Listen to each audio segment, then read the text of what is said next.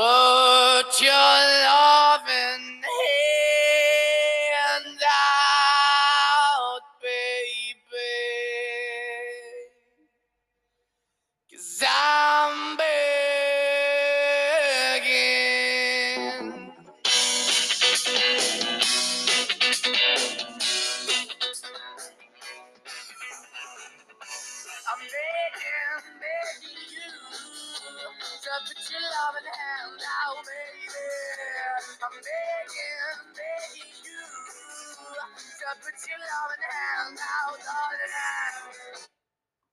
Cadena rota en luna menor. Dos seres de tantas historias. Podría decirse que la riqueza se presentaba de forma abundante.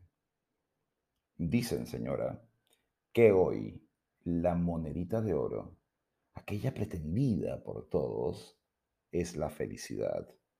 Tan esquiva para muchos y para otros, cuando llega, no la queremos tomar y optamos por dudar y desconfiar si de verdad será de oro. Enchanté. Y a ella no le gustaban los chocolates, cosa que para cualquier ser humano resultaría improbable. Pero, vamos, señora, ¿quién dijo que sería ella precisamente la más común de las mortales? O siquiera la más convencional. Y tampoco es que le gusten los lácteos. Y vaya, qué contradicción, siendo yo el animal que consume un litro de leche diariamente, llueve, truene o relampaguee.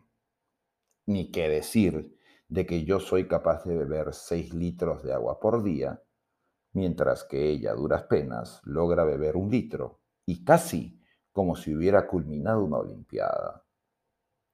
Pero así y todo, ella y yo nos volvimos uno, nos volvimos compinches, ese tipo de parejas que no tiene prejuicios y que se lanza por la boca del otro en donde fuera, delante de quien sea, y con esa capacidad de encender al otro sin necesidad más que de un beso en ese estilo propio, que podría llamar la atención de los transeúntes, de las personas de un centro comercial o incluso de sus propias amigas.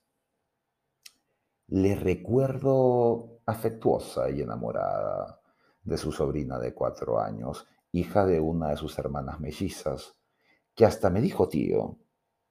Le veo aún comprando un cake de zanahoria o abriendo la boca de incredulidad al verme tomarme una cremolada de medio litro en tan pocos minutos, que no sabía si sorprenderse o tomarme el pulso.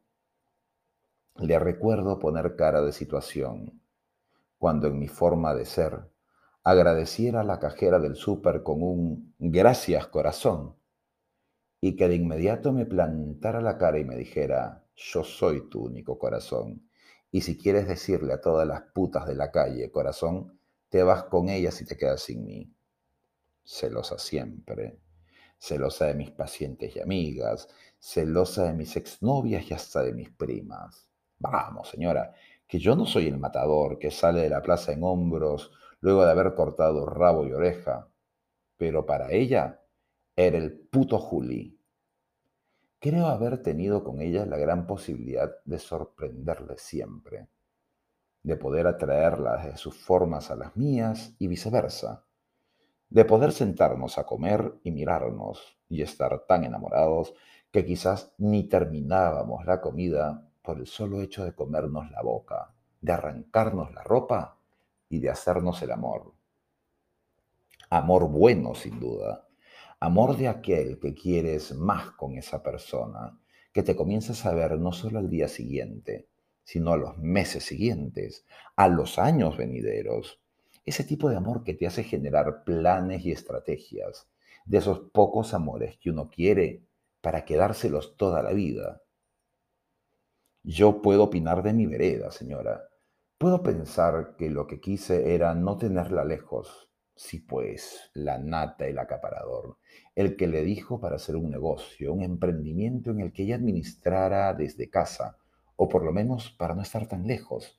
Y así yo podría tenerla aún más cerca, y así pensar en que no solo podríamos ser pareja, sino también envolvernos una familia. Claro, iría ello a significar que su vida laboral como tal desapareciera, que su trabajo de lunes a viernes diera paso a una vida hogareña, quizás yo, a mis cuarenta y pocos tacos, prefiero más la tranquilidad de una noche muy bien dormida a los fines de semana en reuniones, salidas y juergas. Y ella creo que no estaba preparada para ello, que las reuniones sociales, las salidas de fin de semana, le resultaban más auspiciosas que quedarnos en la cama destruyendo las paredes mientras nos hacíamos el amor. Cuando lo pienso así, entiendo que ese solo punto resultaba tan discordante que ambos buscaríamos las formas de separarnos. Ella me quería en casa permanentemente, pero cuando la quería yo, las reuniones siempre guardarían una prioridad. Mis amigos optarían por decirme, la nata es que no te entiendo. Deja que ella vaya a sus reuniones y tú vente a las nuestras. Pero allí también habría un punto de discordia. Ella quería que las reuniones a las que yo asistiera fuera las de ella, que las de mis amigos no le valían algo, que los asados o los vinos no le hacían tanta gracia. Y entonces ya sería el valor tiempo el siguiente factor. Claro, yo y mi trabajo, yo y mis pacientes, que si no contestaba el celular o si respondía muy brevemente, que probablemente yo la escondía, que no me sentía orgulloso de ella, que los doctores también tienen derecho a hablar con sus mujeres por un rato. Y sí, pero en mi trabajo se ve pésimo que me ponga a hablar de temas domésticos o de alguna otra índole, teniendo a una paciente que viene a por un tratamiento y que a la postre significa un ingreso. El colofón vino cuando un día yo estuve en una llamada en el camino de regreso a casa y ella se cabrió porque no le había contestado. A las semanas cuando pasó algo similar y ella no contestó, yo era un desconfiado, que su transparencia era intachable, cuando la mía no lo era, siendo ella la que me pedía que hiciera notar nuestra relación en mis redes sociales, y cuando le pedí lo mismo, no lo hizo. Cuando ella me pidió ver mi móvil y leer mis conversaciones, y claro, el móvil de ella era intocable, Vamos la nata, es que tú eres sospechoso. Y allí la relación, confianza y lealtad se quebraba. Y allí las palabras de amor y esa compatibilidad sexual que se tenía claudicaban. Allí mis egoísmos y los suyos se enfrentaban en una guerra sin cuartel, en la que sin piedad los puyazos de uno y otro lado se soltarían como bombas lanzadas desde el aire, y la metralla diezmara con constancia las fuerzas que se tenían por querer sanar. Y allí, señora, vi que dejar en un proyecto tan rico era porque me estaban dejando que yo remara solo, que sea yo el que tenía que demostrar y dar pruebas y explicaciones, como si de un reo con prisión suspendida que tiene que tener un grillete en la pierna. Claro, es mi opinión personal. Podríamos ser perfectos estando juntos, pero si la inseguridad y la desconfianza eran tan constantes, se diezmaba con honores los afectos y se asusaban los dolores. Sería entonces decidir el camino correcto por mi paz mental y por la suya, porque las tensiones desgastan y la vida también. Sería decirle adiós con cobardía a una gran oportunidad de estar con quien amaba tanto pero también sería la cobardía despedirme de algo que yo no podría disfrutar plenamente y probablemente ella tampoco.